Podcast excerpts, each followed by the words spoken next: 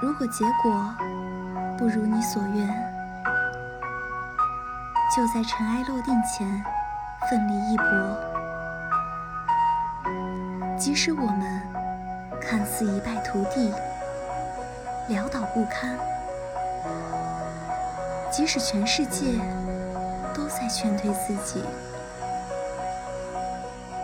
我们还是要对内心说一句：